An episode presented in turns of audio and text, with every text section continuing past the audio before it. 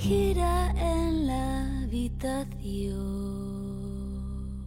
Hello，大家好，欢迎收听第七十一期的《不可说》，是两个重二青年的无意义思考三头带。我是老徐。那最近在这个社交媒体上哈，大家纷纷被一部网飞制作的悬疑剧集刷屏了，那就是由《看不见的客人》的导演奥利奥尔·保罗执导，根据美国作家哈兰·科本的同名小说改编的《无罪之罪》。那本剧呢，目前在豆瓣上有高达八点七的评分。那很多朋友啊，都是通宵刷完这个剧的哈，说是根本停不下来。那这个月呢，网飞除了《无罪之罪》。《爱死亡机器人》第二季以及乔赖特执导的《窗里的女人》也会在本周五五月十四号上线流媒体平台。那届时呢，我们也会跟踪做节目哈。那今天呢，就让我们先来聊聊这部爆款悬疑剧集《无罪之罪》。那惯例呢，还是先来介绍一下剧集的基本信息。那本剧的导演呢，就如我们介绍的哈，是曾执导过大热悬疑片《看不见的客人》的导演奥利奥尔·保罗。那奥利奥尔呢，早期是编剧出身，曾担任任惊悚悬疑电影《茱莉亚的》。眼睛的编剧，并凭借执导《女尸谜案》入围了第二十七届西班牙格雅奖最佳新人导演奖。那除了看不见的客人之外呢，他近些年还执导了《海市蜃楼》，在国内呢同样有上映过，也收获了不错的口碑。那本剧的编剧有三位哈，除了导演奥利奥尔·保罗外，还有哈兰·科本和约尔迪·瓦尔霍。那哈兰呢是本剧原著的作者，他是第一位获得了艾伦坡文学奖、沙姆斯文学奖和安东尼文学奖三项文学大奖的美国作家。那约尔迪呢，除了本片，还为《恶夜暴走》以及《协议》担当过编剧。那主演方面呢，饰演男主人公马特的是马里奥·卡塞斯，他曾出演过导演的前作《看不见的客人》，并凭借《恶夜暴走》提名了第三十五届西班牙格雅奖最佳男主角的提名。那饰演马特妻子奥利维亚的是奥拉·加里多，他曾凭借出演《斯德哥尔摩》提名第二十八届西班牙格雅奖最佳女主角的提名。那饰演修女艾玛的是胡安娜·阿科斯塔。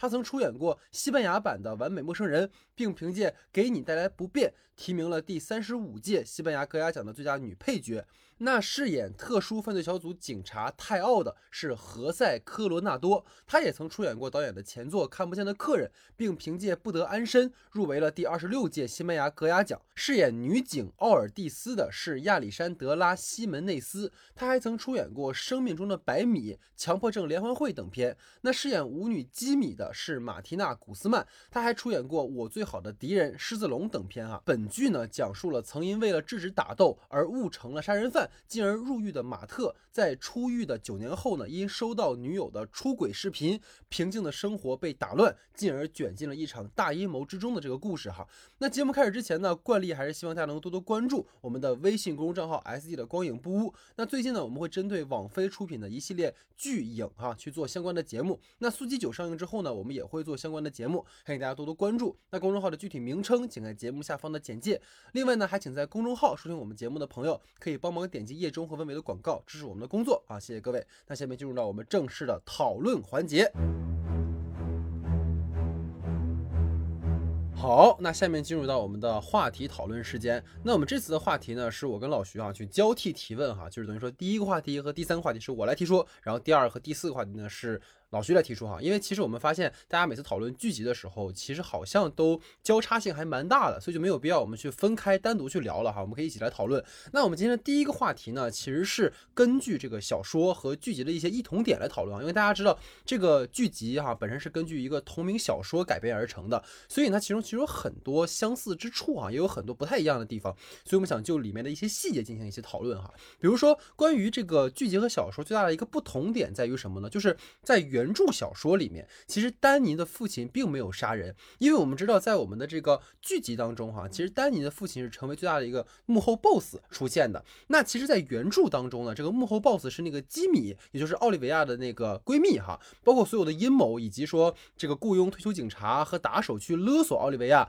然后把奥利维亚给脱光了，哈，拍视频给男主看，然后包括说杀死那个警察和打手，嫁祸给男主了，其实都是基米的计划，目的呢是为了毁掉她这个闺蜜的。这个人生哈。但是其实我们发现，在剧集里面呢，这一切的一切最后都归到了丹尼的父亲身上。所以对于这样的一个可能在剧作上，包括在这个剧集和小说的最大的一个改变，听听老徐你的看法。其实我觉得吧，就是首先是里面我刚才听到你说之后，感觉非常重要的一点信息，就是我们有一个主角上的一个变换，其实可以理解为，其实在整个原著小说里，更多想去强调的一件事情，可能是嗯基米和这个我们所说女主角他们两个之间这个关系，可能是原著里比较想强调闺蜜关系。对对，闺蜜关系是比较想强调的。但是在我们现在的这种状态里，可能更想强调的是，呃，男主角他围绕他身边所存在的这些故事能串联起来的一个角度。其实我觉得这是无可厚非的，就是我们当去解读或者是改编一部著作、文学名著、呃文学著作的时候，我们肯定需要想到我们从哪个方向去进行一个改编，这是比较重要的。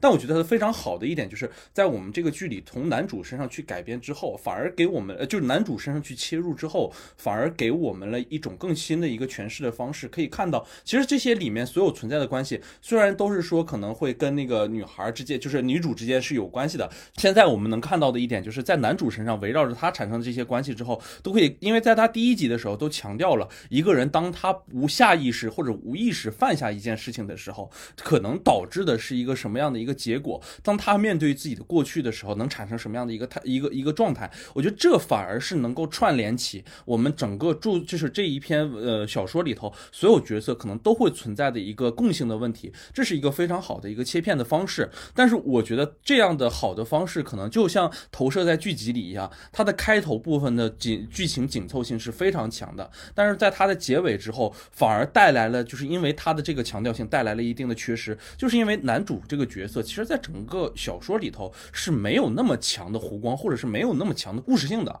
但是我们如果强行以他为一个主角去拍摄的话，反而使他就是丧失了一部分的，就是可能跟我们说的剧情性的关联。就是我们觉得好像他不像是个主角，就哪怕是我们最后说这个女警探她是个主角，我们都觉得哎，她的戏份可能是足够，挖她的弧光也能挖出来很多很多的东西。就是因为丹尼可能在前三场戏的时候是一个非常丰满的一个状态，但是接下来因为要顺着那个小说的这个理清这个脉络来去走的话，就导致整个故事里面这个就尤其是我们会以为中段的时候，这个故事与丹尼都没关系了，变成完全奥利维亚的这个故事了。就是这个是我觉得它存在的一个非常大的一个缺陷的一个部分。然后再加上到最后的时候，比如说我们的反转一定要落到这个丹尼父亲的身上。其实我觉得丹尼父亲也是我们在刚开始的，就是我们的开会讨论的时候，非常我想我是非常想去讨论的这样的一个角色。因为我其实觉得，就是刚才你也说了嘛，就是他的原著里头，他其实是没有杀人的，就可能这一对被杀的这个父母这两人，可能是一个不像现在呃的方式里去描述的这样一个角色。而在我们现在的电视剧，就我们看到的剧里所呈现的，其实是丹尼的父亲为什么会陷入这种被仇恨包裹，然后包括就是一定要用各种手法去陷害这个丹尼这个身份。我觉得这一条线能立住的一个非常重要的原因是，首先一个一个人到中老年的人啊，然后儿子不幸因为那个意外去世了啊，就也不能说是意外，被他人就把杀害去世了，他肯定会对这人有非常大的恨意。再通过我们整个呃故事的阅读，可以看看，其实其实是当天晚上那个 part party 是他父亲想让他去的，他其实对于自己的孩子是拥有一部分愧疚的，他可能会把自己的这份愧疚叠加在了这部分仇恨之上。对对对，所以他能实现这个动机里头，我觉得是完全可以立得住的，这一点我是非常认可的。我觉得他的动机各方面都是非常完美的，但是但是我觉得就是问题就出现在他的这个身份只是一个普通医生，他在最后一集的时候，因为又要收尾，然后又要在整个把我们前面所埋的所有没有提及的线全部挖出来一遍。所以导致他这个角色在去体现他动机的时候是可以的，作案过程这个方面有太过潦草，反而让我觉得有一种硬去回填的状态。就像他开了一个非常好的一个第八集的一个头，但是他在结尾的时候反而没有做好这件事情，把反转又强行扔到了那个丹尼身上，反而让我觉得他这个为了反转而反转，可能呃，这像你所说，我们这个小说的原著里头，BOSS 是机密，我们要在机密这块先加一层番儿扔到那个丹尼父亲身上，哎，所以。有的这些阴谋还有动机非常好，然后把这个呃这个这个阴动机和阴谋解决完了之后，我们再翻一层，可能关于这个男主的这个设定之上，我们再去给他推翻一层，反而到最后时候我们实现了这种两层反转。我当然可以理解这种两层反转的存在性，就是可能导演这是一以贯之的一件事情，但是我觉得这种可能强行的反转，就是我要泼冷水的地方，我就觉得他可能有一点过于的丧失了我们可能文本内应该去讨论的那些内容，我觉得这是非常遗憾的一件事情。对，所以其实接着老徐说的，我觉得很有道理，就是丹尼父亲的这个反转，其实确实是很刻意的，因为其实我们知道，一个从救病治人的医生变成一个杀人魔，对吧？你可以理解为说他的整个行为是因为他呃向失手杀死自己儿子的这个人去报仇，包括其实我们前两天聊了那个秘密访客，它里面其实也有一个，就是说对于这种被害者家属，他们在没有办法去惩戒那个他们认为的凶手的时候，他们可能在心里会产生一种扭曲和变形，这个其实是能够理解这种家属的心情的。但这个处理其实过于戏剧性了。你包括我们说你一个医生，你也没有经过专业的特工训练，对你又不像悬崖之上那帮人在苏联特训过，对吧？你说你杀死了两个壮汉不说，然后你还能采指纹去做伪证，嗯，对吧？你这一切的行为其实都太过于刻意。因为如果说你给这个人物一个前史，说他以前可能是一个，呃，我我举个例子哈，比如丹尼的父亲其实是一个退休警察。对吧？你这样的话，他的行为都能合理一点。你是一个医生哎，老大，然后你你你，然后你去杀人，然后你又去采指纹，这个就有一点点其实不合理的地方了，我觉得。然后包括就是为什么我们说可能他如果按原著走是机米的话，它的好处在哪儿？其实就是那个故事能够更集中一些。你包括情节也可以更通顺一点，其实故事到哪儿就可以结束了，到那个就是基米，然后被警察抓，然后那块就可以结束了。但是其实刚老徐也提的很好，就是因为他的原著更着重于是奥利维亚的那条线索，而在这部小电影就是这部剧集里面，他更强调的其实是一个你说他多线也好，但是其实他更强调就是马特这个男主的线索。所以你但是就导致一个什么问题，就是说其实影片的这个就剧集的最后他想做什么？他想做的其实就是说男主最后的黑化。对吧？就是说他其实一直在被冤枉，他一直是一个冤大头，然后最后他被搞得有点病态了，他就也不相信体制，也不相信身边所有的人，然后最后其实又被拯救回来了。但是你你要想这样一个事儿，如果他最后其实就是失手把那个人杀死了，或者基于愤怒，比如说像七宗罪的结局，就是布拉德皮特就是杀死了那个犯人嘛，那可以，就是其实你彻底就变态了嘛，那那个状态已经是。但这个里面就是最后他其实又被救回来了。那这导致了一个什么问题？就是很多人，我觉得豆瓣的第一条热评，我觉得写的特别好，就是他，就是他大概意思就是说，那个你整个剧集结束了之后，那个男主又回到他监狱里面，然后杀人那个情节跟我有什么关系？对。就 是那个情节其实没有什么重要性，在整个故事已经成为一个闭合的结构的时候，对对对，就是能够明白导演是什么意思，就是等于说，就是当你在凝望深渊的深时候，深渊在凝望你嘛，对吧？然后你越陷越深，然后其实就是你刚才其实有一点，我觉得说的挺好的，就是他其实一开始是失手，就是意外去杀死了那个丹尼嘛，然后但是这件事情就把他个人的一个暴力因子给展开了，所以后面他在那个可能。监狱里面，然后杀了那个人，然后可能出来之后他又做了什么什么事情，这都可以去，就是有有讨论的空间。但是现在导致就是说，因为他可能在整个故事已经是一个闭合的情况下，你又加那么一下，其实就会让你觉得你就是为了反转而反转。就像刚才你说的，其实这是导演他的一个可能导演特征吧，就特别喜欢去做这种反转啊，然后这种让你最后呃出其不意啊。但这个东西其实反而消解了那个剧集它本身要表达的一个东西，所以这个其实是一个呃，我感觉哈。还挺还挺不好的地方，然后包括其实你看像剧集的结尾嘛，那个其实基米是让三个男人去轮奸奥利维亚，其实那个情节是原小说里没有的，因为原小说里其实是当那个奥利维亚发现基米是幕后 boss 之后，其实基米就自杀了，然后这个部分其实我感觉是这个剧集里加的比较好的一点，因为其实它是一个非常符合角色的一个心理的一个动机出发，等于说你把我抛弃之后，这十这九年到这十几年，我。那么天天被这帮男人就是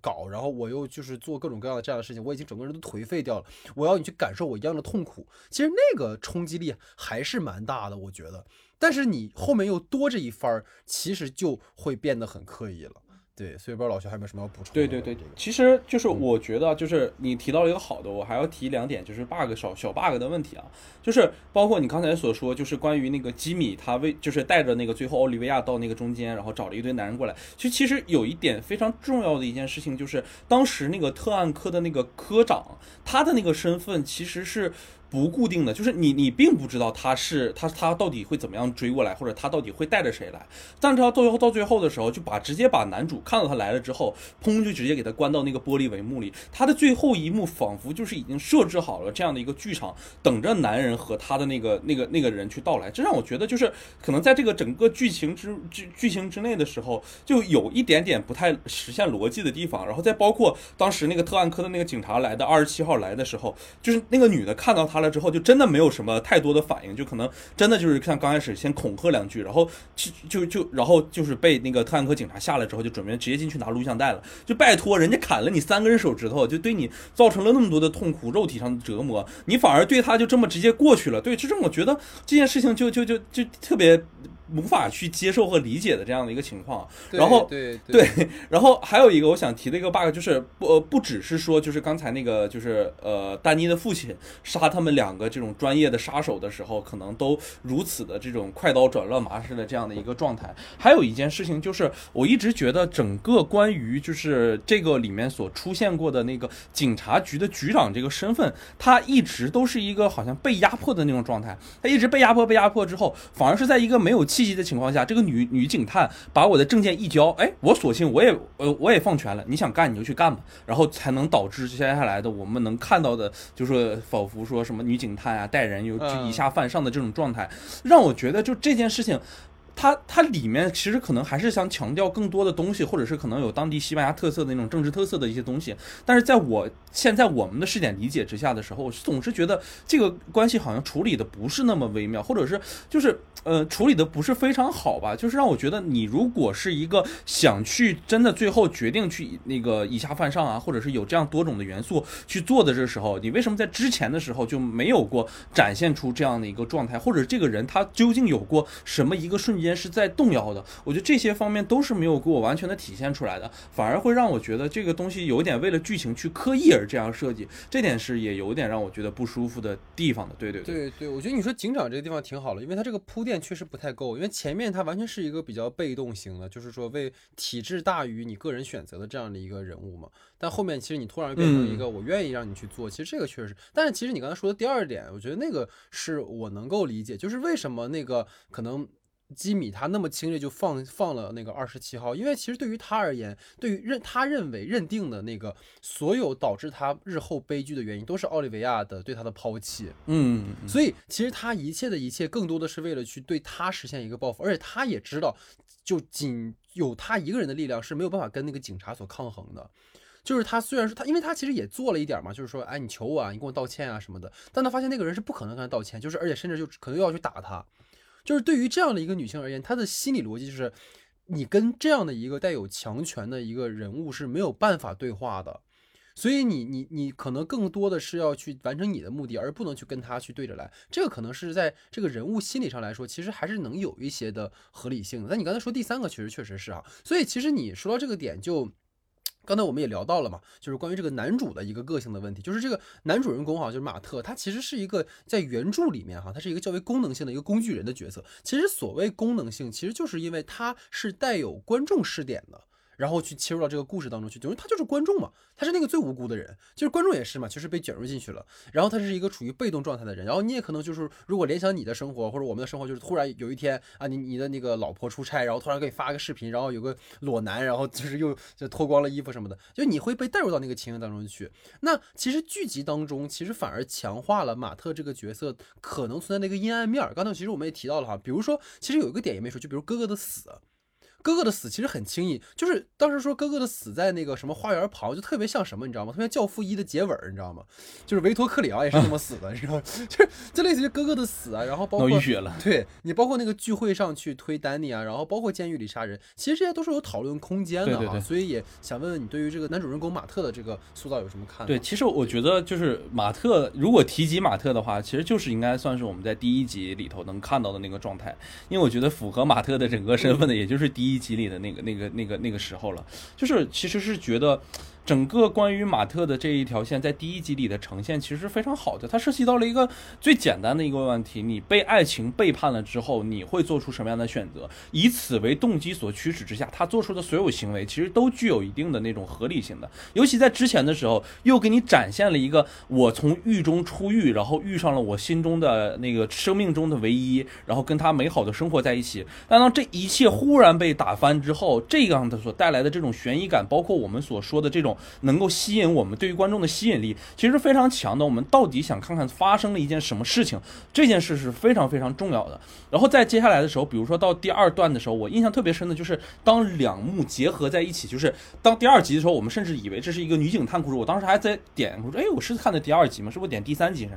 然后发现，哎，第二集其实是这样。就当那个门打开的时候，你会发现好像有一种什么感觉，就是那个女警探准备转身走了，然后那个门忽然被打开，能看到那个男人的那个身份。马特开门的时候，你会发现这仿佛故事这时候从这里的时候汇聚起来，然后开始让我们感感受到了对新的一幕打开了这种状态。但是我想说的就是，可能。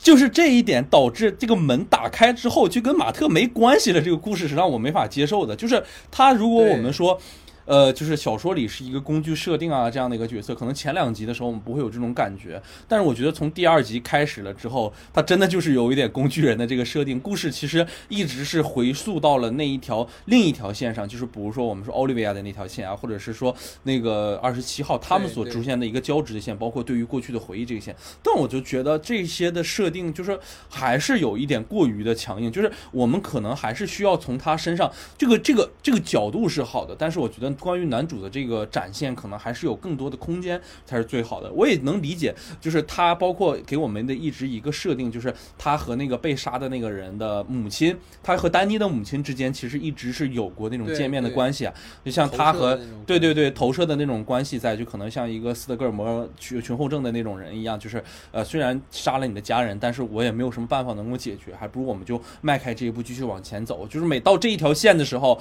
你都感觉进入了我们与恶的距离。对吧？我们当时也在聊过这样一件事情，对。但是就就是其实这一段戏，你去看它的服务性也是非常强的。他一直也是在这个母亲去输出他的观点，他觉得他可以去做了。包括他跟他父亲，其实就是他跟丹尼的父亲两个这老两口，他们两个相遇之后说句话，或者是每次看到丹尼聊到丹尼这个问题的时候，你都发现他们会展现两个完全不同的这种方向。一方面对另一方面在无去灌输着一个问题，一方面说啊杀了我的人，这个恨就过不去了。另一个就是说，他杀了我儿子，但是这个事情我们在已经能够法律解决的途径里，已经解决到了一定的方方向上，所以我们是不是应该往后走，能够去更多的角度去看一看，就是能够让丹尼也去走得更安心一点，就是。当这些冲突去交织起来的时候，我说它像恶的距离，就是因为它给了我们的一种被害人亲属在遭遇这些苦难和痛苦之后所面对的这种心理上的不同。就像你，如果我们像是一个创作者来说，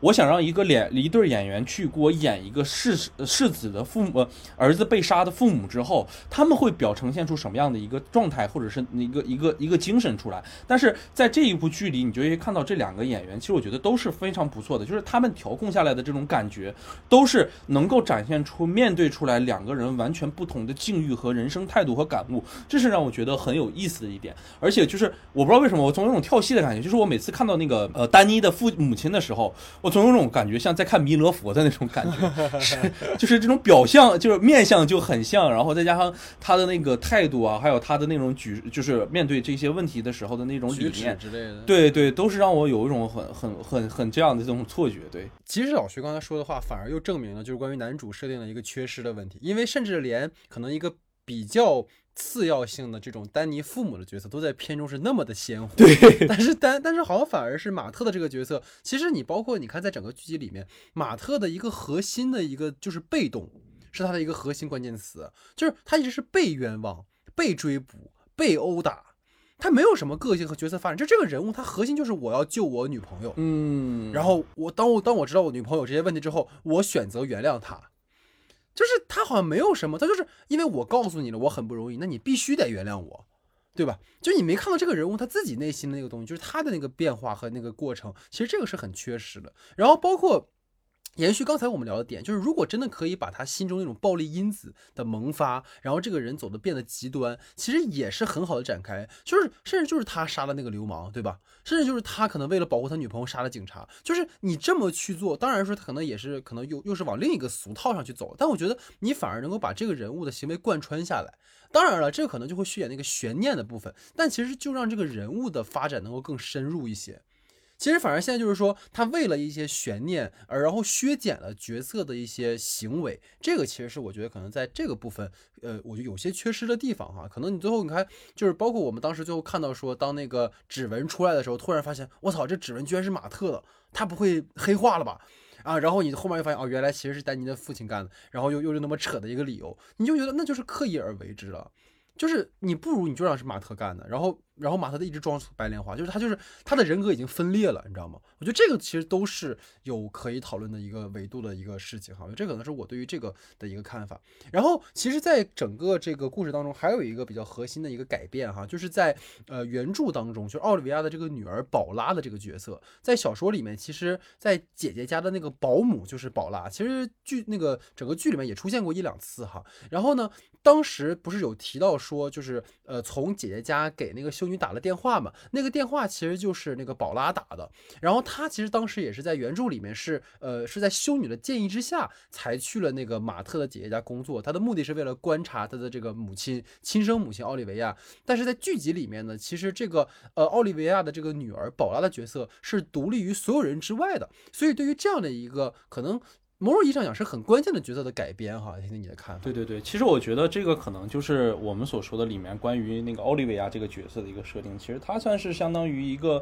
较为。主动的一个，其实他也有一定主动的这个成分嘛，包括他在最后的时候，他想去寻找自己的女儿，他觉得这个妓女这一件事情对于自己啊，不是就是自己的亲生女儿这件事情对于自己来讲还是非常重要的，想去探寻到自己的女儿到底在什么地方，她已经成长到什么样的一个状态，包括他愿意在呃就是新婚之前，包括买房子之前的时候，愿意出去去呃给那些被胁迫他的人那么多的钱，然后想去看到自己女儿，也是说明他对于自己这个孩子其实非常有有有有感觉。和爱的，就是他觉得还是自己的女儿，他不是说像那些可能真的像脱衣舞俱乐部我们现实里头听到的故事一样，可能就是一个呃脱衣舞俱乐部里的女郎生了一个女儿，可能就不管不顾直接扔在一边了。所以他还是去比较重感情，想去看到她，而且他想去探寻她。反而如果说这个女儿是在他身边，然后被就一直能知道的这样一个状态的话，我反而觉得这个接下来的故事就没办法这么好进行了，因为里面就说过，他当时拿了他照片之后，他说看着照片他就知道他自己是女儿了。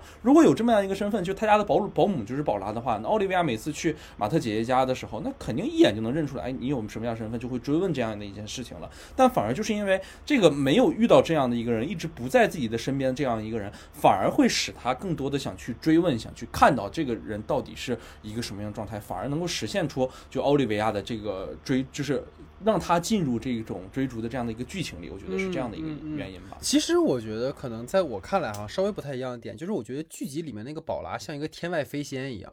就他是个天外来客。就我顺便一提啊，就这个名字总让我想起《一九八八》里面德善的姐姐宝拉，不好意思，宝拉就是宝拉对。然后其实小说里面其实将那个宝拉的设定就是放在姐姐家那个保姆，我觉得其实在情节上啊，其实凝练了不少。因为现在的设定会让就是奥利维亚和女儿的线索，它其实始终是游离在主线的故事之外的。就是等于说，就是观众他并不在乎这个人是谁，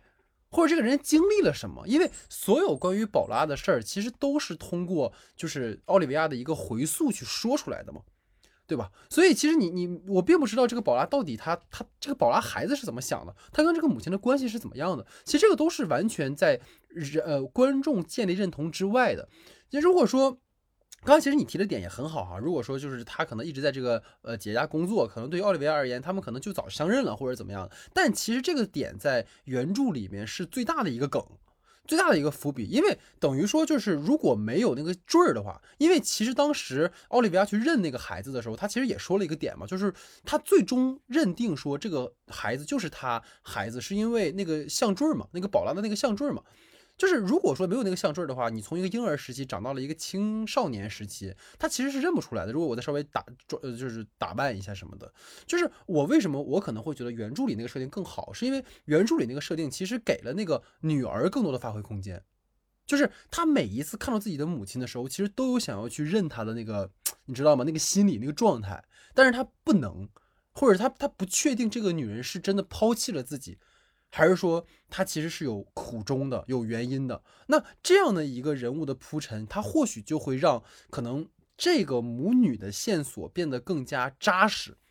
但现在看来，就是说，她其实是一个，比如突然出现一个金发的一个小姑娘啊，我是她女儿，然后我找这个，我找那个，中间啪没了，最后啪又出来了，就是我想我说天外飞仙嘛，就是那你跟这故事里的所有人物都没有关系，对对对对，他其实会会有一种感觉，就是现行版本里这个女儿她真实的出现与否，其实并不影响，她只是女女就是母亲想去寻找的一个过去而已。对对她其实就是一个麦格芬嘛，对于女主而言。对对对对于奥德利亚就是问题，嗯就是他他是谁不重要，她长什么样也不重要，重要是这个东西，就是她这个麦格芬，我要我要找到他，我要得到他，我要知道他在哪儿。但实际上这个东西最后找到了是什么也不重要，而且最关键的问题就是说，他也没有完全从奥利维亚的主观视角去展开这个故事，他本身是个全知的视角。所以就是，即使这个奥利维亚去找这个事儿，其实你当然我们都很明确嘛，马特就是为了找老婆，奥利维亚就是为了找女儿，但是你好像都没有真的为他们找到这件事情感到可能觉得很欣喜，或者是很愉快，因为就是都被这这么多的人物给消解掉了。所以这个可能是对于这个角色的一个问题哈。所以其实整个在我们第一个大话题下的最后一个点，就是在整个这个剧集里面有一个录像带这个细节，它其实是贯穿了全篇的，包括所有所谓什么二十七号啊，他们那个虐童录像带。那其实原著当中，那奥利维亚其实是不知道录像带的事儿的。他和修女他们只是偷了钱跑路，录像带其实是后来基米偷的，而基米偷这个录像带的原因是为了能够拿这个录像带去勒索老大，然后带着奥利维亚就是逃跑路。结果呢，就是奥利维亚因为就是意外嘛，把那个老大干死了，所以他炸死了。然后基米呢，在知道这件事之后就崩溃了，所以他藏着这个录像带。整个在那个小说里面，那个录像带其实是到了。结尾的时候，就是当基米去跟奥利维亚复盘整个事儿的时候才出现的。但是在剧这个剧集里面，其实这个录像带是一直在全片中承担了一个非常重要的一个呃戏剧目的的。所以想听听，就是老徐，你对于它整个录像带这个呃部分的改编，你有什么看法？对对挺重要的一个细节啊其。实我觉得这个录像带这件事也是能作为一个非常重要的，我们想说的这个麦克风的一个体体系是在的。它其实象征的一直就是一件事情，就是嗯悬在二十七号脑袋上的这一个警钟吧。就是他其实二十七号的所有的行为的动机都是在这个这件事情上的。但是我其实有一个小小的不满意的地方，就是我一直以为就是这个二十七号是一个多么高位的一个角色，就是他到底为什么能让这么多人都觉得这么的恐惧？哎但其实最后发现下来，他也不过只是一个特案科的一个小科长，他脑袋顶上还有一个那个高大高呃，就是更高位的一个人存在，那个大校啊，那个女女的那个是身份的那样的一个人存在。对对对对对，但是让我感觉到，就是整个我们现在所展开的一个方向上，其实二十七号只是一个看似就是这种下手比较狠的一个人，而且我还有一个比较难以接受的一件事情，就是二十七号这个落点这里，他其实是我我我所理解的，就是在第七集的时候，他想落回一件什么事情？他自杀这件事情，虽然说是事情已经败露了，他知道自己已经没有办法去挽救回来、解决回来了，所以他在那个女警探面前自杀了，正好能扣回那个女警探之前的那个就是阴，就是有过阴影的一件事情，就是父亲小的时候在自己面前自杀了，呃，就是看到了父亲自杀后的那种状态，也是，而且都是警察这个身份，这个设计是没有问题的。但是我觉得我很难接受的就是警探为什么去二十七号为什么选择自杀这件事情？他在前面一直说了一件什么事情？我的女儿索菲亚，就是你是一个去娈娈童的一个人，你在最后一刻的时候居然能产生一个我要为了我女儿才去做这件事情，让我觉得这一点是我没有办法去接受这件事情。就是他满嘴 Q 的都是我的家人，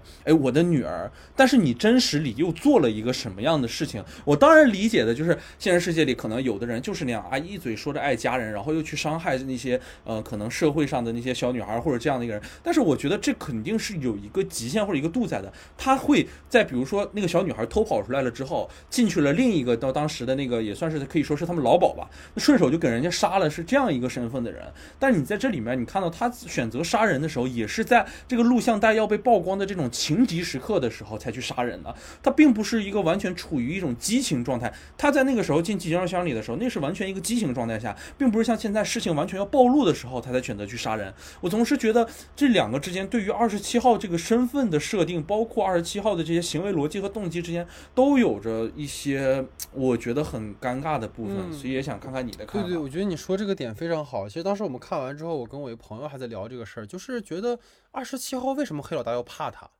就是就是，而且而且，其实你刚才提到个点非常好，就是他一直有一个软肋，就是家人。对于那个黑老大而言，他只要威胁这个人的家人不就好了吗？就是那那个黑老那那个二十七号就没办法去对他怎么样了。就是而且他明明提到一个点，就是其实包括这个剧里没有说清楚一件事，就是为什么女上司对那个录像带那么执着，肯定是因为女上司的上层还有因为这个录像带被威胁、被勒索的。对对对，对就是甚至是说，我们当时就是猜，可能甚至说连总统或者说那种更高级级别的人都在卷入到这个事情当中，他可能才会对这个黑老大是有威胁的。就是威胁的这就是这个对对立的这个力量太弱了。就是你一个警察而已，你还是个有家室的警察。那对于一个黑社会来说，我操，我搞死你不是跟玩儿一样吗？对吧？所以就是这个地方，其实确实是我觉得也不太合理的一个地方。你包括理论上来说，如果黑老大认识一个更高阶层的人，他想要靠那个人去搞死这个黑警，不也跟玩儿一样吗？是啊是对吧？所以这个其实是影片里就是没有说清楚的，而且我还有一个点，我觉得延续你提到这个也很好，就是说，好像整个这个剧集里面对这个录像带感兴趣的，只有把它作为自己护身符的那些老鸨以及特搜组的这个领导和泰奥。只有他们这几个人在乎这件事情，其他人其实都不在乎这件事情。马特也不在乎这件事情，丹尼的父母也不在乎这些事情。然后其实那些那个那个退休警察和那个那个呃保镖也不在乎这个事情，甚至甚至女警察都不在乎这个事情，就是它就导致这个物件其实虽然它贯穿始终，但是好像并没有对所有的人物都产生一个作用。这就其实就是一个很那什么的，而且你想一想，既然他在前面那么去渲染这件事情很严重很严重，那么除了这个黑警以外，是不是有更多的人也很在乎这个东西被泄露出来了？对对对。那么为什么到最后只有黑警一个人去抓，那其他人都怎么？他们是觉得就是没就没事儿了吗？不可能，它里面一定会有更多达官显贵在其中的。这个其实是这个剧，包括后面我们要讨论它主题层面的，我觉得是跟那个主题层面的问题是一脉相承的一件事儿。就是他其实最后把这个故事又落回到了一个可能一个家庭伦理剧的一个一个一个维度了。对对对对他反而把他那个社会表达的那个部分给他消解了舍弃掉了。这个我们在后面再聊哈。但可能这个地方就是延续刚才老徐你讲的这个地方，就是他没有把这个点贯彻下去，包括他留了很多 bug，其实是我觉得是有很遗憾的一个地方的。然后包括其实你刚才提到那个。黑警最后自杀这个情节，就是他在前面不断强调的是家庭这件事情，然后他在这边又又又最后其实。其实你可以理解说，他在那个老鸨，就是那个就是可能妓女那边，然后他可能是一个释放自己兽性的部分。他回到现实生活中，他又是一个把自己压抑起来的一个身份。那这种这种可能人物的这种矛盾性是能够体现出来的。但是如果说你作为这样一个人，你做到这个地步了，你最后怎么就能选择自杀这条路？那你前面如果你觉得自己很愧疚的话，你早就该死了。他其实反而是那个录像带被泄露之后第一个该去死的那个人，因为他觉得我操完了，对吧？我这泄露出去了。但是你看他到最后他才会有这么个行为，其实就像就跟你刚才说那个女警察的上司一样，他是没有铺垫的。就这个人他没有他自己的那个，就是就是就是很自我的那个部分，让观众看到说，哎，我为什么会这么做？我有没有这个取向性？他没有呈现这个部分。嗯，所以其实你看的时候就会觉得，哎，好像感觉缺了点什么。所以这个其实也是一个呃有一些遗憾的地方。嗯然后包括其实我觉得对于可能基米来说啊，就是我们说落回到那个人物关系上来说，其实呃修女和奥利维亚她在整个这个剧里面的一个改编很好的点就是说她。把录像带和钱都卷走了，她其实能够把基米推向更深的那种人性绝望的深渊里去。因为在原著里面，当录像带留给基米之后，其实他给了这个人物一个转机的可能性，因为我可以拿这个去威胁别人啊，对吧？但是如果说像现在这个设定的话，就是他等于说把他就是甚至是说把你的这个可以跟别人交换的筹码，然后唯一的这个护身符，还有我最爱的女人，全部都给我搞没了，那他肯定最后是很绝望的。其实这个人物。自始至终都塑造的还是挺丰满的。但是其实就像我们说的，这个物件细节其实没有让它呃呈现的更加的彻底吧。所以这个可能是对于我们整个第一个主体话题哈，就是讨论到这个呃原著和剧集的一个区别哈，它里面提到的一些观点。然后第二个呢，其实是老徐提出了一个话题哈，老徐你讲。好的，其实第二个问题呢，就是第二个话题呢，就是我们这个剧集里其实采用了这种多视点的第二人称讲述方式，就是每集的开头都会有一个角色以第二人称去讲述自己啊，跟过去的自己对话。那这种方式其实在前两集都起到了不错的这种建构悬念和渲染这个悬疑氛围的这个作用，但是到后面几集这种设置更多可能只是为了延续这种讲述风格，对于无关角色的这种前史回顾，反而削弱了这个电影的部分的悬悬疑感，或者是观众解谜的这种快感。不知道你去怎么看待我们这样的一个话题？其实这个其实是也是当时老徐跟我们讨论的时候，就我俩都很有感触的一个一个事儿哈。因为我们知道，整个就是所谓悬疑剧集最重要的一个点是什么？就是创作者要去引导观众去解谜。但是每一集呢，其实在这个剧里面，就是他每一集都会找一个相关人士上来解释说：“哎，我过去是怎么怎么样的。”其实这个东西它会 破坏前面去营造的这种悬疑氛围。你比如举个例子，这个打手赛泽的讲述和这个修女艾玛的讲述，其实都没有什么意义。对，就是他们的存在不过就是为了补全一些观众不知道的一些前史故事。就这种处理方式其实非常的文学化，就是我我来讲讲我之前怎么怎么样哈，但这个其实会削减影像本身的一个表现力。然后其实讲到这个点，有一个很有意思的地方，就是我们会发现这个剧里面，因为它是一个电影导演去做的嘛，它有很多视听上设计的还挺巧的，对，所以可能在我们呃继续这个话题之前，很想听听老徐，就是在这个电影就是这个剧里面有哪些视听地方让你觉得还不错的地方？对对对，其实我我我我有一个感觉，就是我当时在看那个拍拆镜子那场戏，就是男主。去拆镜子那场戏的时候，而他整个场面的那个调度其实非常好的一件事情是什么？就是他在拆这场镜戏的时候，他那个镜子在拿下来的过程中有一个戏，它里面左边是一个洞，然后右边的时候他手里的是拿着的他那个镜子，然后中呃中间右最右侧的构图里头是他自己本身嘛，但是他那个镜子中间的时候会映出他的一个倒影。其实两个里头你能看到，虽然我们是一个从背的方向去拍着他的，他拍的是人的背影，但是是一直有一个镜子里的那个脸在。直视的那个洞口，其实也是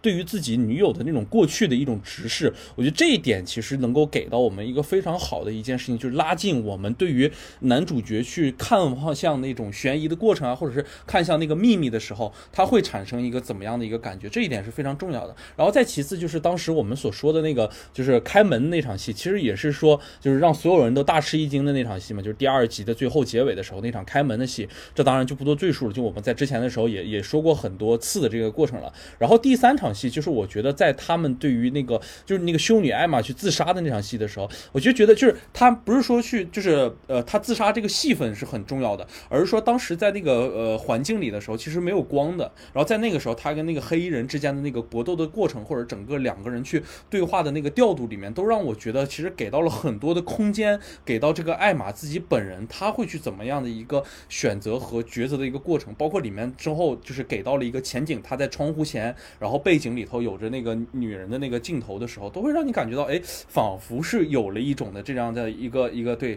就是这种我们能够看到，就是对于呃，就是你和被就是威胁你的这个人物之间，再加上你所做决定之间的一个非常好的一个关系的一个镜头。然后在接下来的就是第还有一处我真的还蛮喜欢的，就是当时那个男主那个马特的再去看到那个呃门外有人的时候，他用了一个挺好的一个一个镜头，就是当时。就跟那个呃蝴蝶梦里面一样，就是他去拍人眼，去通过那个猫眼看穿对方的那个人的时候，这种也是一个，就是其实相当于他去感受到了一个新的外界的一个东西来临的时候，他去一个观察的一个视角，这也是可能很多电影里头多次去用到的这样的一个东西吧。对，也是一个窥视的一个角度吧。对，其实我也有几个点，我觉得还挺好，就是一个是那个就是九年后呃相遇的基米和奥利维亚家里喝茶那场戏，就是他们两个人走了之后嘛。然后那个摄影机其实给到两杯茶的特写，它是逐渐那个鬼推过去，然后俯下来拍，然后一杯茶是就是那一杯茶是满的，然后一杯茶是已经喝没了，然后那个地方摄影机在那停了三四秒，我觉得那个就是非常影像化的处理方，就是他用影像在暗示，就是基米可能对奥利维亚的茶做了手脚，因为前面有一个点嘛，就是他用基米电话手机去打，然后发现一直占线。然后这个时候突然又给了你两杯茶，对吧？这个地方其实我觉得处理还是挺有意思的一个点，就是他让我感觉到，就是哎，导演在有意的通过视听去营造这种悬念的方式。然后包括刚才其实你也提到那个第一、二集的那个结尾的地方，就是分别从马特和奥尔蒂斯的视角去开门的那个地方。其实那个纵深镜头里面两个人的那个相遇的那个过程，包括他通过那种微微推轨的镜头，然后去引导观众逐渐去强化说那个门后面是什么。其实那个地方的，我觉得纯动作性的，它还不是这种台词性质的呈现，其实很能带来这种悬疑效果。那其实经过这个，就说到我们回说回我们本来是要讨论这个话，就是说，虽然导演运用的这种讲述方式在小说里其实也有，因为小说的开场其实也是马特的一个讲述，就是你是马特，然后你怎么怎么样。但是显然就是我觉得没有必要在这个剧集里面的每一集都引出一个新的试点，而且问题在于说。导演设计的这些试点并没有贯穿全篇，就是类似于说，可能我们提到的像赛泽和艾玛他们的故事，其实讲了几分钟就中断了，然后又回到了一种近乎于全知的视角，那其实就是一个完全没有必要的一个生搬出来的讲述者，因为你你也知道，就是整个前两集就是完全是从马特和奥尔蒂斯的单人视角去推进故事了，而这两个故事就整个就充满一集了。但是其他部分的视角都是那种一会儿出来一点点儿，然后啪就没了，然后就就又开始好好讲故事了。那其实就有点。刻意去延续这种第二人称的讲述，然后包括其实我们前面也说过，就是马特一直很被动嘛，然后包括他获取真相也是被告诉的，然后甚至包括那个奥利维亚和马特在后面就是在那个姐姐家摊牌的时候，然后就是花了大半集的时间去讲奥利维亚以前经历过什么。那为什么我们不在奥利维亚的那个视角在讲的时候就把这事给讲清楚了呢？就是因为。前面也给了一个奥利维亚，就是奥利维亚就是发现失踪找着之后，其实就那事儿开始讲了嘛。那你为什么要又留一段，然后特别到这段再讲呢？就是你不如说那段就让观众已经知道了，但是可能角色不知道，就全知视角嘛。其实马特并不知道，然后让马特通过很多调查呀、寻找啊去获取真相。就是现在感觉什么，你知道吗？马特特别像个巨婴，就他什么都是被喂进去的。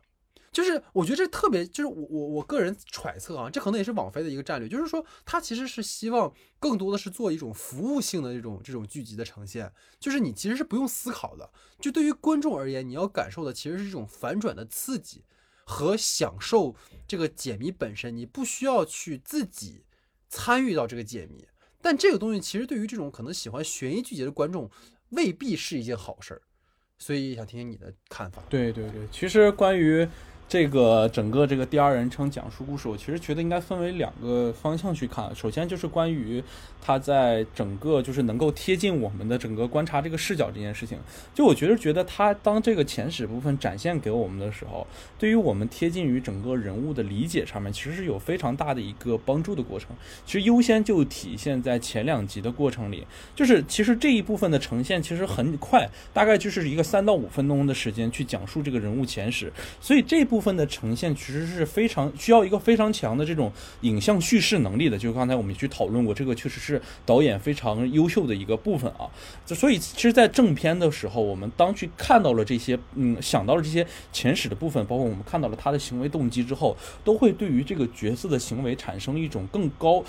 就是更在本身的这些影像文本层面更多的一个认可的程度。就包括我刚才前面所说过，在第七集的时候，他看到二十，就是女警女警探在。看到了二十七号在自己面前自杀的时候那一个崩溃的那个状态，或者是那个想到了自己过去的事情的那种状态，都可以理解成为他现在所做这样的一个行为的一个逻辑，或者是他。如这个警探如此的坚强，如此的觉得我要自立去完成这些事情，去坚持到这种，呃，包括我们去以下犯上也好，所以说的我们就是一直去追逐这个真相的关系也好，其实都是从自己的童年经历所形成的这种一以贯之的这种状态的。我觉得觉得这样是一个非常优秀的一个部分。但是其实，呃，像老戴刚才后面也说过，就是对于无关前人物的这些前史回顾，它确确实实是会让我们觉得这个人物讲述清楚了之后。反而觉得没有意思了，因为就说的太透了，就让我们觉得这样一下子，他虽然对于我们就是他前史是可以辅助我们去观测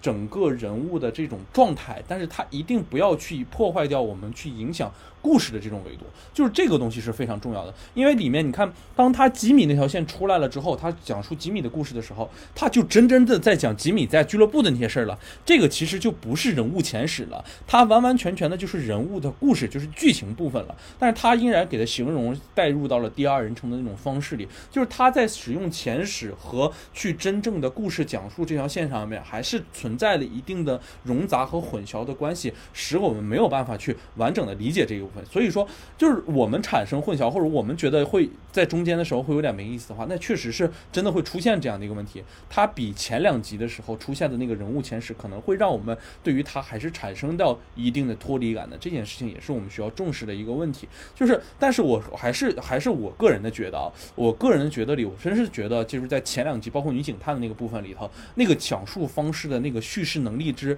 精炼，还有他的这个这个方式，都我觉得其实是一个非常好的一个方向。如果说每一个都能像他这么去利用的话，其实非常非常不错的一个方向。对对，其实他每前面的一集每做一集，感觉做的是一集完整的电影一样。对对对对对，就整个人物的从建制，然后他整个怎么发展过来的，然后到怎么样，其实就是还是很完整。但是后面就是他就没有。其实我觉得他如果真的有野心敢去做的话，他就把每个人都按这么去做。对，每个人的童年是一个人的故事。然后每个人的故事到结尾的时候都能连上连连到整个故事当中。就是我一开始他是他以为是这样做的。对对对对。到后面其实就不是这样的。对对，所以这个也是可能有待去他如果以后有就有机会做同类剧集的话，可以再去发展的地方吧。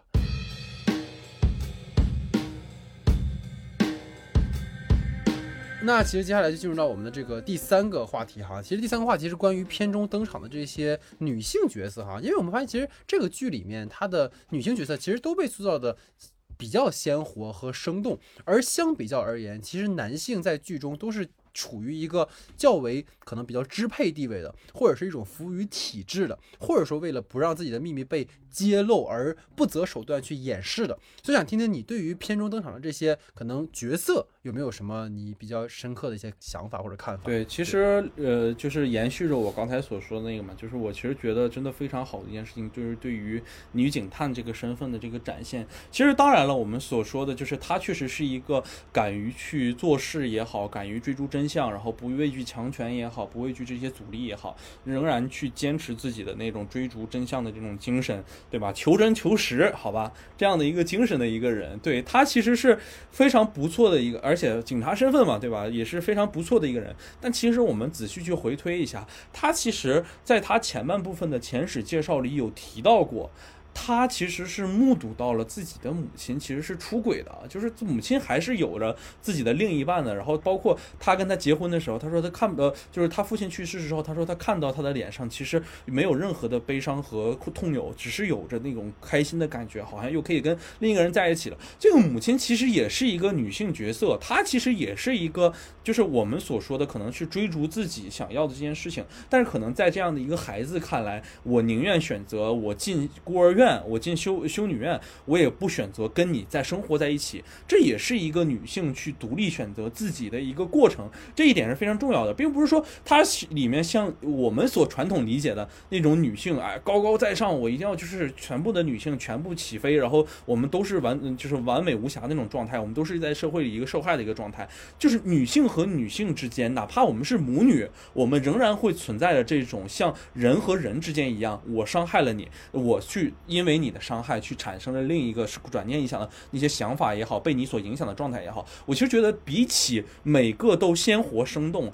有好或者是有坏，然后之间的互相交织，才能让我感觉到这是一个真实在描述女性的一个电影。然后再其次就是我更想提的就是，又是一个关于女性有好有坏的，就是里面所出现的那个修女艾玛的一个角色，她其实是一个什么样？她以前是一个脱衣舞俱乐部的一个女性。她进入修女这个身份的时候，一是想摆脱这些尘世之间的这些之前的自己的过去啊，或者是一些可能被人念叨了或者被追杀的这种状态，换了一个重新的一个身份，变成去修女院，然后去教孩子们上课。但是他在修女院的时候，仍然看到了那些世俗的那些欲望啊，包括看到这些女学生和男学生啊，还是在搞在一起啊，或或者这种事情的时候，他开始觉醒了自己的女性欲望。我每天晚上的时候，在我的修女身份之下，我去追求我的性自由，我去开始在酒吧里头去完完整我的完整我的这种性的需求。这件事情是非常重要的，它展现给我们一个在宗教之外，可能更想去跳脱出当下的这种传统束缚。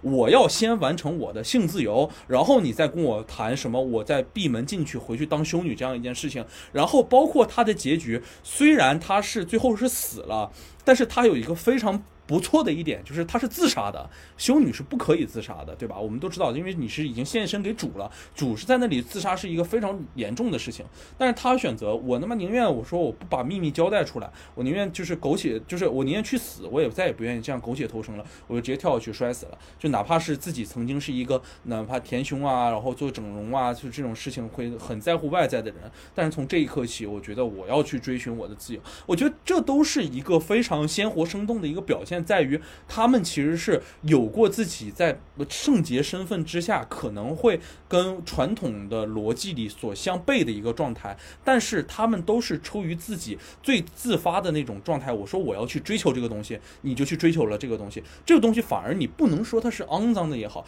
它只是说自己的一个主观能动性得到了一个体验，自己的那个身体的那部分得到了觉醒之后，我觉得我应该做这样的一件事情，我支配我自己，我想去追求性自由。去追求性自由，我想自杀，我不想活着了，我就不想活着了。我其实觉得，在修女之外去完成这样的一个身份弧光，不管对于这个里面的女警探也好啊，包括对于这个修女也好，都是非常非常不错的一种呈现。这都是对于我们最讨厌的那种，对吧？就是女权类型的那种电影，神奇女侠式，对神奇女侠式的，对吧？或者是那个前程似锦式的，或者是从不有时那些式的，一个非常非常强有力的一个回击。我觉得女性不一定要是那种最圣洁的，她。可以有自己的私人欲望，也可以有自己的那种呃表达，但是一定要让他自己会去为了自己争夺自己的自由。我觉得这件事情就是能够让我们感受到女性可能在这个时代更好的一种呈现了。我觉得这是非常非常重要。其实就是一种选择的一种自主性嘛。其实我觉得这个片子里面确实是你会觉得对于很多女性角色的塑造是非常真实，而且她们其实是很有主体主主体意识的，就是她们并不是那种，就是因为其实她这个。在前半段，就是这些可能在脱衣舞俱乐部去做脱衣舞娘的这些女性，其实导演强化了一种就是看与被看的关系，等于说在那个脱衣舞俱乐部里面，那些去观看他们的这些客人，他们其实是完全把这些女性看作是他们欲望投射的一种一种一种一种宣一种宣泄品，他们他们他们并不是人。就是在他们眼里，就这些人就是商品，他就是妓女，他们就是可能下三滥，他们就是要为我们服务的人，就是包括黑老大也是一样。你看他一直去形容这些女人，就是你们就是妓女，然后包括去可能我钱丢了，我就抽你一巴掌，然后我就去打你什么的，就他没有把这些人看成是人。但是你能够发现，这些女性觉得她们自身都存在那种很强烈的想要去摆脱这种可能男性对于女性这种这种单方面的凝视，她想要去建构她们自己的价值。这个其实是我觉得她很有意思的一件事情，包括它里面。不管是刚才你提到的艾玛也好，然后包括那个女警察也好，像奥利维亚和吉米，他们俩其实本身也是非常有这种独立性的、自主性的。你包括虽然说我一直在吐槽，就是奥利维亚她在中后段有一集不是和那个黑警两个人对枪嘛，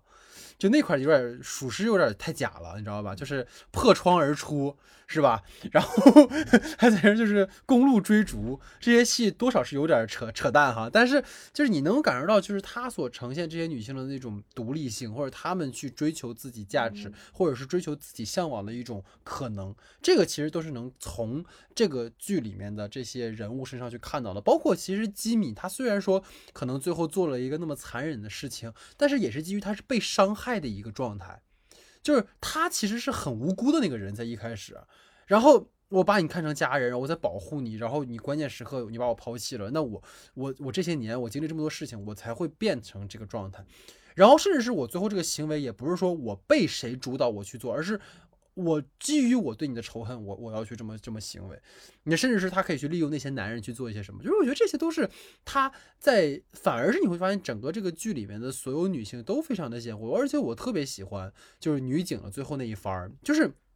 我觉得这个剧里还有很可惜的点，就是那个女警的那个父亲为什么自杀？就是其实他没有我我不知道你可能我没看漏了啊，他没有讲得很清楚这个事儿。就是我觉得你不如就把那个地方，你不如设置的就是啊，当然那个时间点不太对哈，因为那个那个女孩小时候可能还没有那个事儿呢。就是如果说那个那个那个父亲也是因为类似的事情自杀了，其实你你就是可能这种关联性会更强，就可能那个就是就是你懂吗？就那种感觉，可能那个女警长大之后发现自己爸爸以前其实也干过这种事情，然后然后遇到这样的一个男人之后，她其实心里会更加复杂的。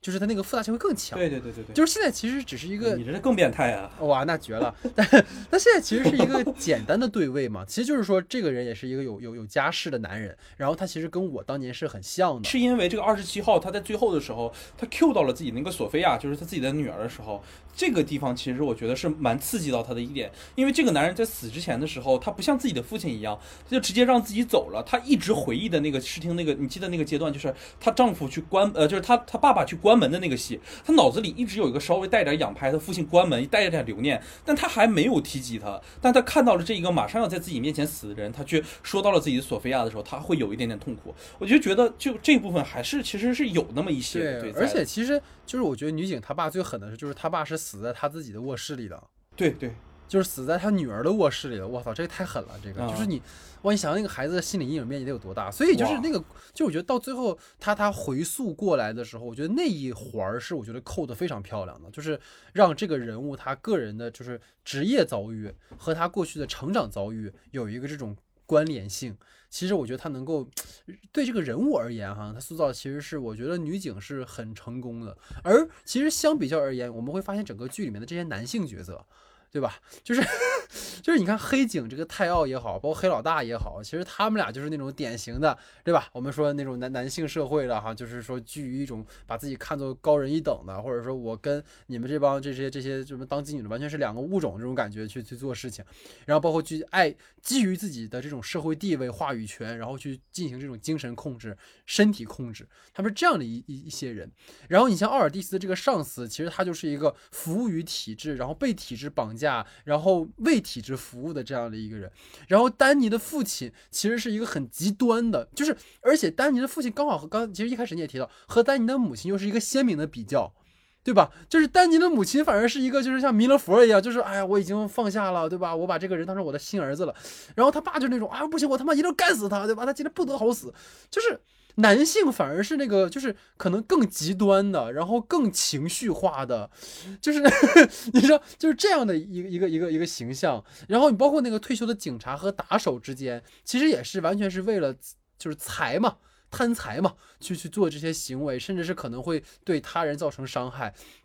然后马特不用说了，就是一个很被动型的一个人格，就类似于说有点那种感觉，像有点像妈宝那种感觉，但是他他父母去世了哈，就那种感觉的角色，所以就是好像他在这种虽然导演是一个男性哈，但是包包括原著作者是个男性，但是好像在这种男女角色的这种书写上，好像会更倾向于说，呃，女性角色会更丰满一些。但是我不知道这会不会也是跟当下的一些这种风潮有关，因为大家如果关注我们公众号的话，最近我们在跟踪一些新闻，就是那个金球奖最近因为呃，一些包括就是性骚扰啊，然后包括一些性别歧视的问题、种族歧视的问题，然后遭到了很多好莱坞的呃明星的抵制，这包括像那个斯嘉丽·约翰逊啊，然后包括马克·鲁弗鲁法洛啊什么的。其实你又啊，包括网飞，其实呃，在我们之前也提到过，就是新闻里提到过，就是网飞其实也是呃公开说呃断绝跟那个金球的合作。对，所以你有可能也会觉得这种是不是有这种风向性？但我觉得哈，就是可能我们不讲这个东西，纯粹从影就是故事本身来说，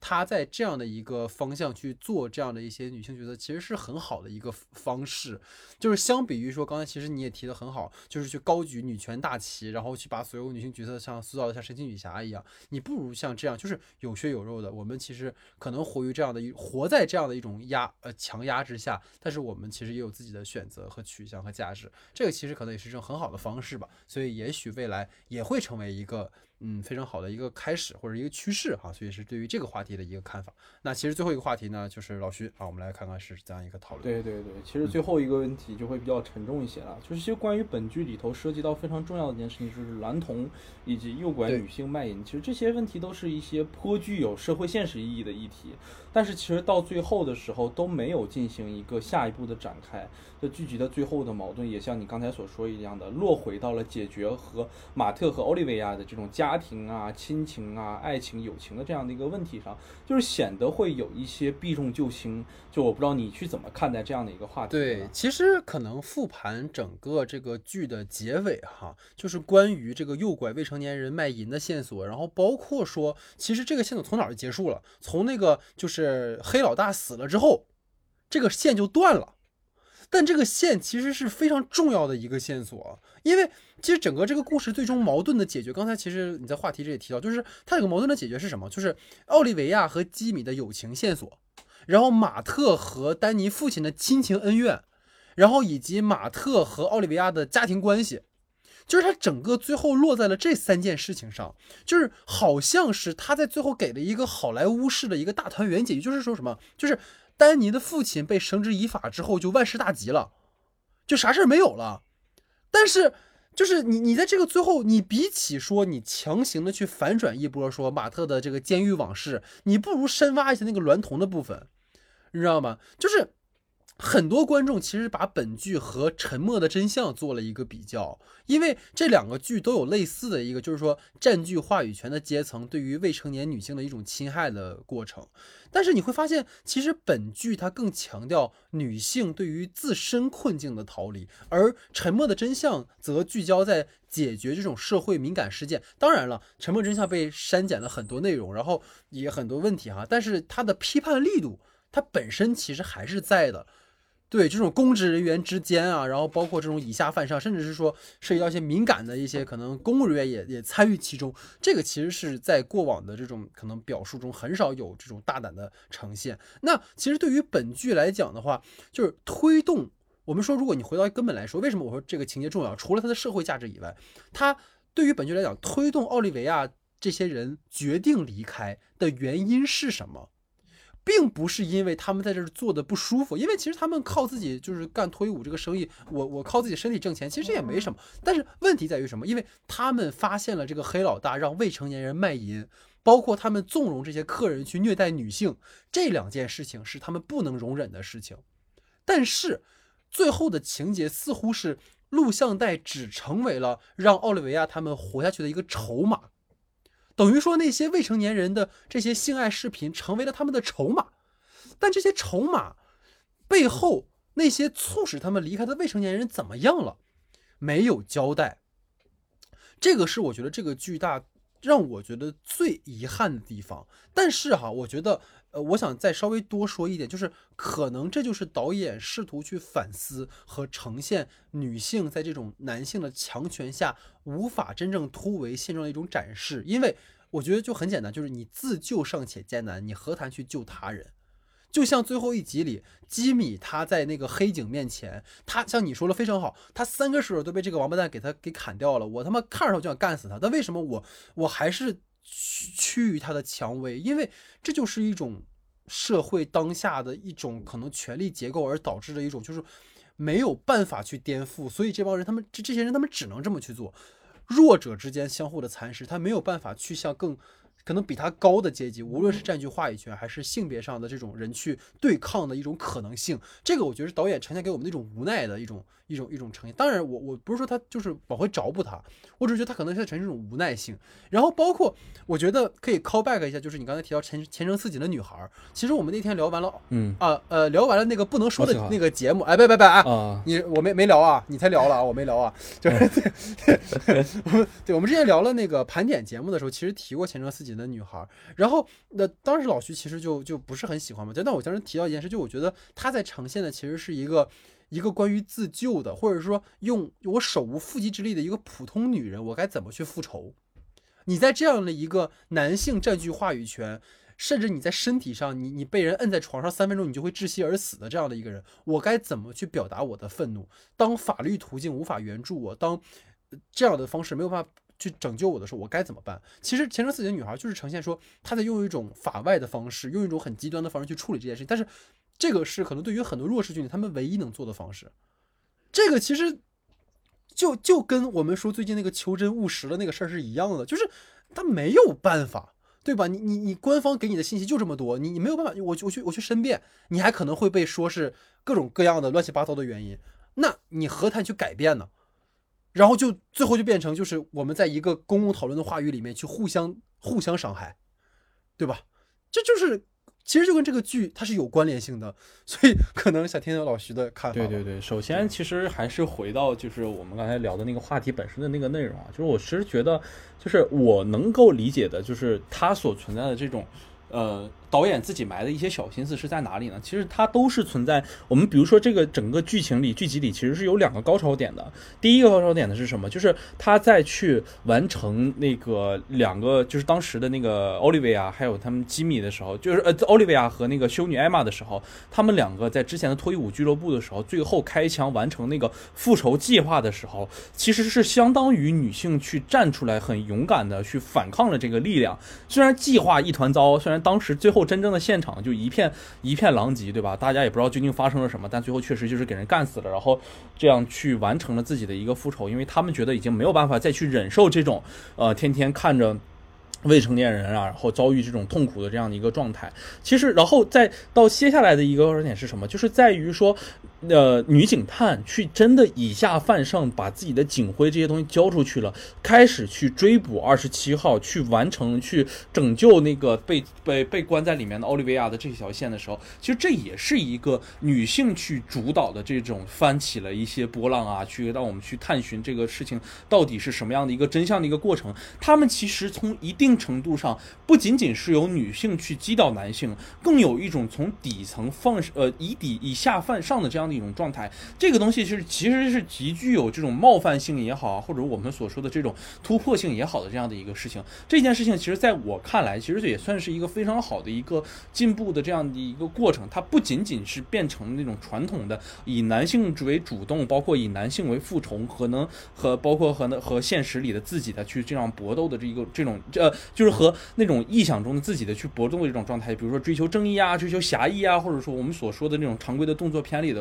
去击败着某种就是自己心里的那种东西而言，从这一刻开始，我觉得反而是女性站了出来，用自己的那种力量去追逐我们到底去看应该去完成什么样的一个未来，去成就一个什么样的社会，这去形成一个什么样的一个状态，这我觉得是非常重要的。当然，里面的过程可能并不是当。并不是那么重要，就是它可能强调的里面还是存在着一些就是剧集里头所存在的 bug，但是这样的行为和动线的这种逻辑都让我觉得它其实是有着那么一些能够让我们获取到的非常不错的这样的一些一些一些东西能带给我们嘛。而且我其实觉得，就当我们再去看待整个这些你刚才所说的，就是这个录像带，其实没有人去仔细呃，就没有人去想过这个问题。它其实是一个呃未成年人的这些呃录像带，其实对于未成年人来讲，本身是一个。伤害，但是其实就是在于那个社会阶段，那个那个。以就是弱肉强食的那种丛林社会的那种法则里头，其实像那种未成年人，在第三集的时候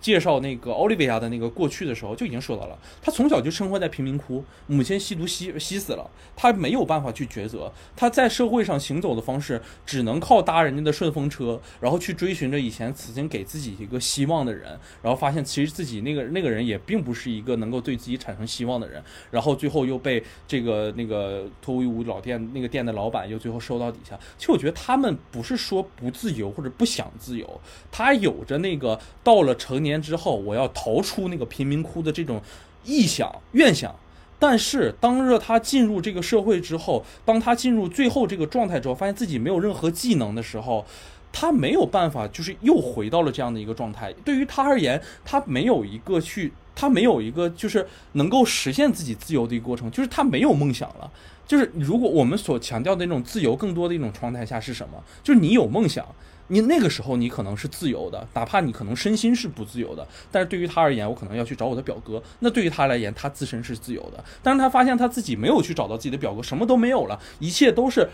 是一切都没有办法实现的时候，只能在旁边天天接受别人的施舍的时候，这时候他才会觉得哦，自己其实是没有自由的。对于女性而言，这种身份是这样的。再包括吉米的身份也是，他从这之前的时候，等到回来的时候，发现整个呃那个俱乐部阿尔帕森什么俱乐部之后已经消失了，然后自己最爱的那个奥利维亚也已经没了，抛弃了他，只有他一个人的时候。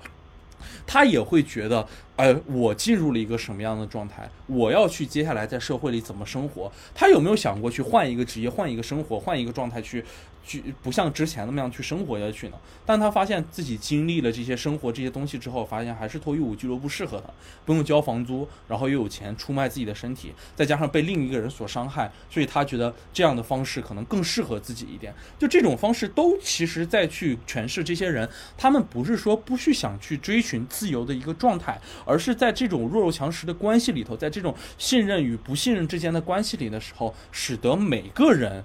都去存在到了这样的一些问题，使得这些每一些就是从事这个行业的人，他们都没有过自己真正的自由。我就觉得这是能够能在这部剧里头给我们一个非常呃，我觉得现实性的这样的一个问题吧。然后再回到就是我们整个这个话题里头所说的内容吧，回到我们这个话题最本身的一个状态，就是我们所说，就是整个我们最后的结局和矛盾回到了马特啊，还有奥利维亚这些亲情关系之间的时候，其实我对。于这部分还是有过一个自己的一个看法的，就是我其实觉得。他最后想让他拉回到马特也好，包括里面存在的这个父亲也好，他其实是想呈现一种可能每个人都是有罪的一个状态，就像我们的标题名一样，无罪之罪，对吧？就是我们所有的人其实是无罪的。就是他可能在整个里面，你可以看到奥利维亚有自己的过去，吉米有自己的过去，警探也有自己的过去，就是每个人身上其实都或多或少的存在那么一些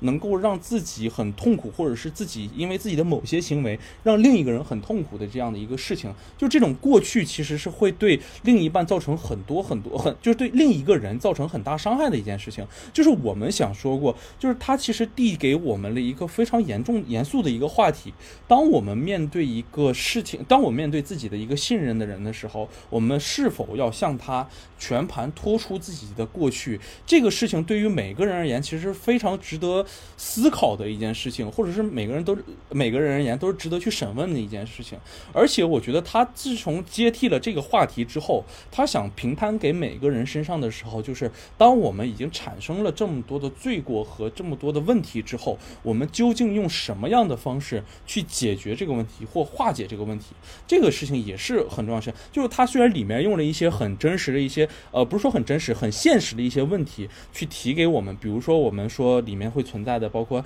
这些录像带啊也好啊，包括我们之间所存在这些自杀案。也好，它当然是一个非常重要的一个悬疑成分，吸引我们去看这些剧，让我们去引导这些问题。它其实到最后的时候，发现我们的马特其实他也有自己的原罪，包括丹尼的父亲。他也有过自己的原罪，对于自己儿子的这种愧疚，他叠加到了对于另一个人的仇恨之上。当我们看到了这些种种的这些每个人身上所存在的这些罪证也好啊，过去也好啊，罪恶也好的时候，我们能不能重新思考这个问题？如果发生在我们身上，我们对于另一半，或者是我们对于跟自己有亲密关系的人，我们对于他们中间呃究竟有没有什么保留？我们到底有没有跟他们说了我们全部的事情？我们对于过去是怎么样？我就觉得这才是可能聚集深处之后。在他的社会议题之外，导演可能更想去有那么一些表达的地方。如就是我觉得这个部分可能也是就是更重要的一件事情吧。可能在我自己的解读之下，但是其实就是像我们说的，就是他还是可能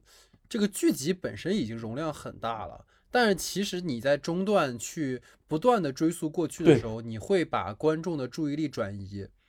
就是其实第一集的时候，我们在看马特的故事的时候，就是像你说的，就是当。我以为的我的家庭成员，或者我以为我的好朋友，其实不是我想象的那个样子的时候，就是当我们的就是亲密关系出现了信任危机的时候，我们该去怎么处理和面对这件事情？这个其实是一个。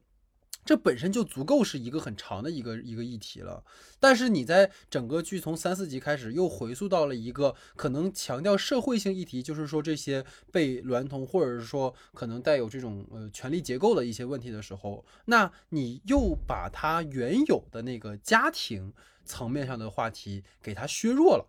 就是你知道，当时就有人说这个剧在后半段，就是不是就是在那个丹尼的母亲和那个丹呃和那个马特的关系，特别像《失之愈合》步履不停里面的那个母亲和那个被就是他们家死去那个哥哥救的那个那个小胖子的关系，你知道吗？那个是个非常家庭伦理式的故事，就是其实这个故事它就是这个剧它本身有一点割裂的点在这儿，因为它一方面在强化的是。就是以马特为核心的一个人物的关系的一个故事。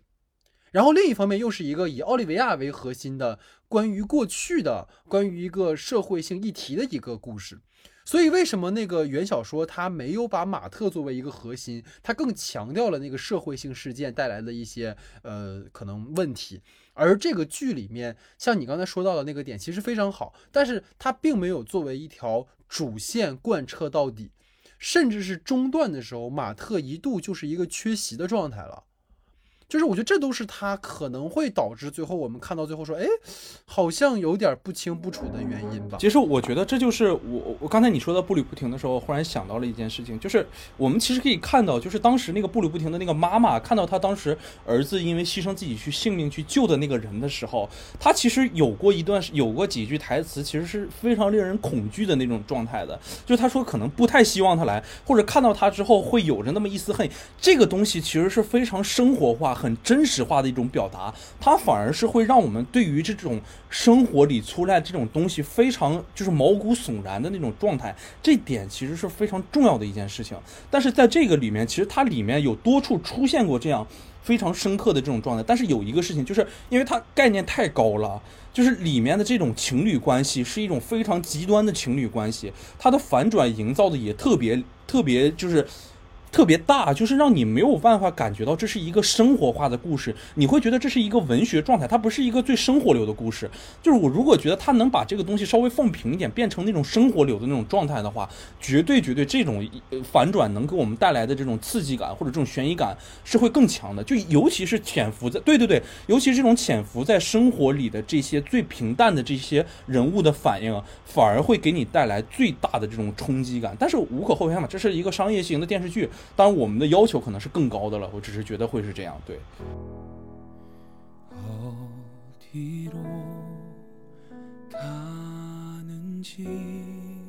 好，那下面进入到我们的延伸讨论环节哈。那我们延伸讨论呢，其实是这样，就是因为我们刚才说过，这个《无罪之罪》它是一部让大家能够一口气刷完的悬疑剧集哈，所以我们想给大家去推荐一下，就是我们自己看过的一口气刷完根本停不下来的剧。先听听老徐，先听听你的推荐吧。就是这个，如果要推荐的话，肯定第一个就是我永远的神啊，就是《秘密森林》的第一部啊，这是无可厚非的存在。这就是真的，就是当时每季全跟下来的 这个。但是我们已经做了。就是关于秘密森林的很多节目了，就肯定不是二的，对对对，两千二的长节长节目，所以我们就是说肯定呃不会去过多的去讨论啊，但是非常值得大家去看的一个，里面 包括去行就是探究的这些公检关系啊，还有这些我们最喜欢的曹叔的这表演啊，都是非常值得我们大家去关注的一个一个话题啊，就是通过一个杀人案去引发的诸多问题，然后在这个就不多赘述了哈，然后推荐一下我的第二部剧集吧，就我的第二部剧集呢，其实很意外是。一个国产片，一七年的，就是《无证之罪》，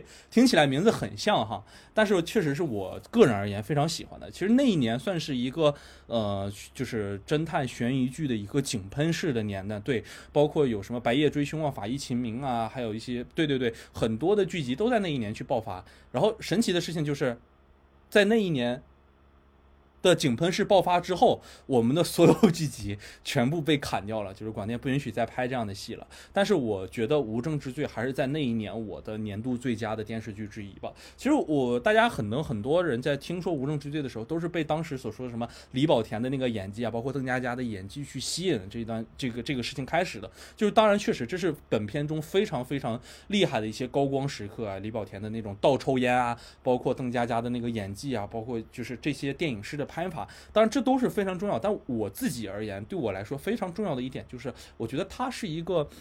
环境和人物融合非常好的一个电视剧的一个范本，就是在中国的电视剧里很少会存在的一种状态。因为其实我们中国的那时候网剧的概念也算是比较新的一个概念，可能传还是在按照那种传统的电视剧的拍法。可能再往之前的时候，中国更火的那种电视剧，完全就像《武林外传》《爱情公寓》那种，就情景式电视剧，它里面不会说场景是某一个电视剧所要体现的一个主体，它人物才是他想去体现的一个主体。我们是一直。是以那些电视剧里所存在的一些人物为中心的，但是在《无证之罪》里，我深深的感觉到那种冰天雪地之下的哈尔滨的大街小巷，那种道里道外、老城区和新城区，还有那个。呃，就是我们看的那个松花江松花江大桥底下的那些人行过道啊，还有那些被冰面覆盖的一种一望无际的江面，都带给了我一种非常不错的。我去看电视剧，看到了那些人物在这种冰天雪地之下，他们的一种生存状态的这种表现，这个东西是非常重要的。尤其当里面那种杀人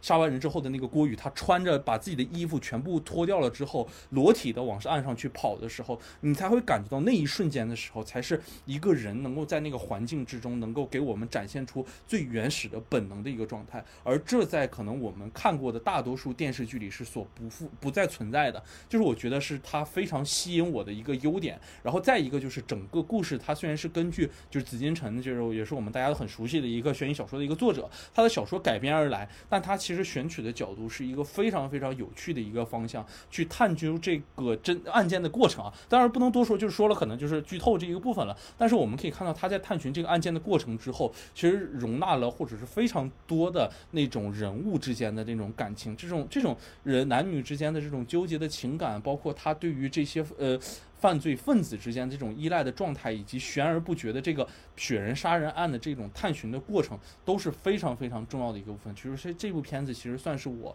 如果在国产的这种悬疑剧里，其实算是一个非常高的一个存在的一个设定了吧？对，因为我印象很深，我们那年拍片子的时候是冬天，然后当时老徐还在那看那个《无证之罪》啊，就是确实是确实评价很高的一个剧集。这当时确实也是，就是《无证之罪》和。那个那个白日英雄之后嘛，才出现了后面像隐秘的角落。其实陈就是那个迷雾剧场也是在那之后才开始慢慢兴起来去做。对对对，所以确实是在拉开了一个国产悬疑剧的一个高峰高峰时刻哈。当然后面有很多很多不可说的事儿了。那我推荐的其实是也是韩剧哈，我觉得就是因为可能后来嗯这个看的比较多了啊，有一些确实是让我蛮深刻的。一个是《火星生活》啊，它是这个。还是前两年的一个韩剧了，它其实也是一个穿越题材哈，但是在穿越题材的这个奇幻设定之下，它其实也是一个刑侦剧哈，一个其实讲一个一个人，他就突然遭遇到了一个事件之后，然后他被撞回到了一九一九一九八八年应该是。然后也是一个当时在韩国社会上一个比较重要的年份哈，然后在当时的那个《火星生活》那个剧集里面，其实你从它其中也涉及到了很多在韩国的历史上一些比较关键性的一些可能时刻呀，然后事件，然后包括从人物的勾连上，它也是除了让我们能感受到这种奇幻设定之下一个人物穿越回过去那些老梗的一些东西的的基础上，它其实更多的还是坐落在人物的个人情感，包括跟角色之间的勾连上。上了，其实当时为什么说能够一口气看，就是因为它其实有个钩子嘛，那钩子就是说我为什么会到过去去，然后到后来，其实你不断的往下去深挖的时候，你会发现哦，它其实跟主人公他自己的一个家庭境遇有关系，就是他其实本质上来讲，它是一个自我疗愈的一个过程，所以我觉得是一个能够让很多人，即使你没有过穿越经历，那你可能会有很多原生家庭的经历，其实都能够跟这个剧产生一些勾连的一个关系，我觉得这个是非常好的一个。设计，然后另外一个其实也是一个韩剧，也是。就是因为呃前呃去年吧还是前年有一个叫轮到你了的一个日剧很火嘛，然后其实随之而出了有一个韩剧叫三百六十五逆转命运的一年，然后那个剧其实当时也是让我看了欲罢不能哈，因为其实那个剧特别像什么你知道吗？就是特别像是一个呃轮到你了，然后加上一个信号的感觉，就是一个穿越版到过去杀死你的那么一个故事，就是它里面的那种悬疑惊悚感，包括其实这两年大家也知道，说剧本杀呀狼人。杀非常的火嘛，所以就是你在看这个剧的时候，就是很强的游戏感，就是你的这些人物他们在一开始可能大家都是为了某个目的回到过去，然后随着不同的这个呃每每一个人遭遇到了这个凶杀案之后，其实他又勾连起了每个人之间的关系，然后呃但这个剧是不能剧透的哈，像我刚才其实让老徐也是这种悬疑剧集是没有办法剧透的。如果说大家看无罪之罪，然后一开始就告诉你结尾大 boss 其实是谁谁的话，那你这剧其实没什么意思了。所以其实呃就没。没法透露太多，但是我确实是推荐说这两个剧集都是一个穿越的老梗，但是我觉得这两个剧都在不同程度上把这个穿越的这个呃所谓的。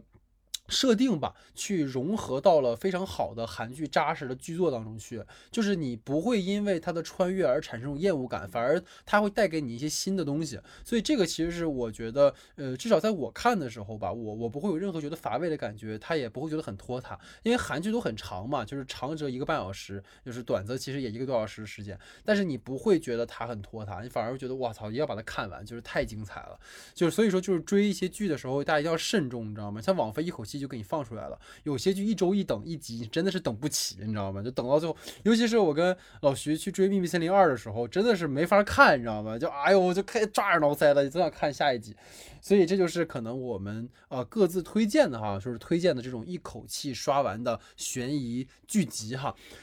对，所以其实总而言之呢，今天就是我们主要给大家去一起聊了一下这个《无罪之罪》哈，因为也确实是最近比较火的一个这个剧集了，然后大家讨论的热度也很高。但是其实最近还有一个即将讨论热度更高的一个剧哈，就是《爱死亡机器人》的第二季啊，大家应该都是当然看了第一季哈，都是有非常印象深刻的啊。然后包括其实前段时间刚刚传出来说那个《怪奇物语》的第四季也会在今年的年内播出哈，所以说网飞今年这个力度也是相当之大了，所以我们也会在之后呢陆续去。呃，跟踪一下哈这些剧的情况，然后也会再适时的去做一些节目。然后我其实是呃希望下一期我们会去做那个乔赖特的那个窗里的女人哈，其实那个是我个人很期待的。第二是乔赖特本身是一个奥斯卡导演，他的阵容也非常强哈，就是像那个艾米亚当斯啊、狗爹加里奥德曼啊。其实我们在之前那个。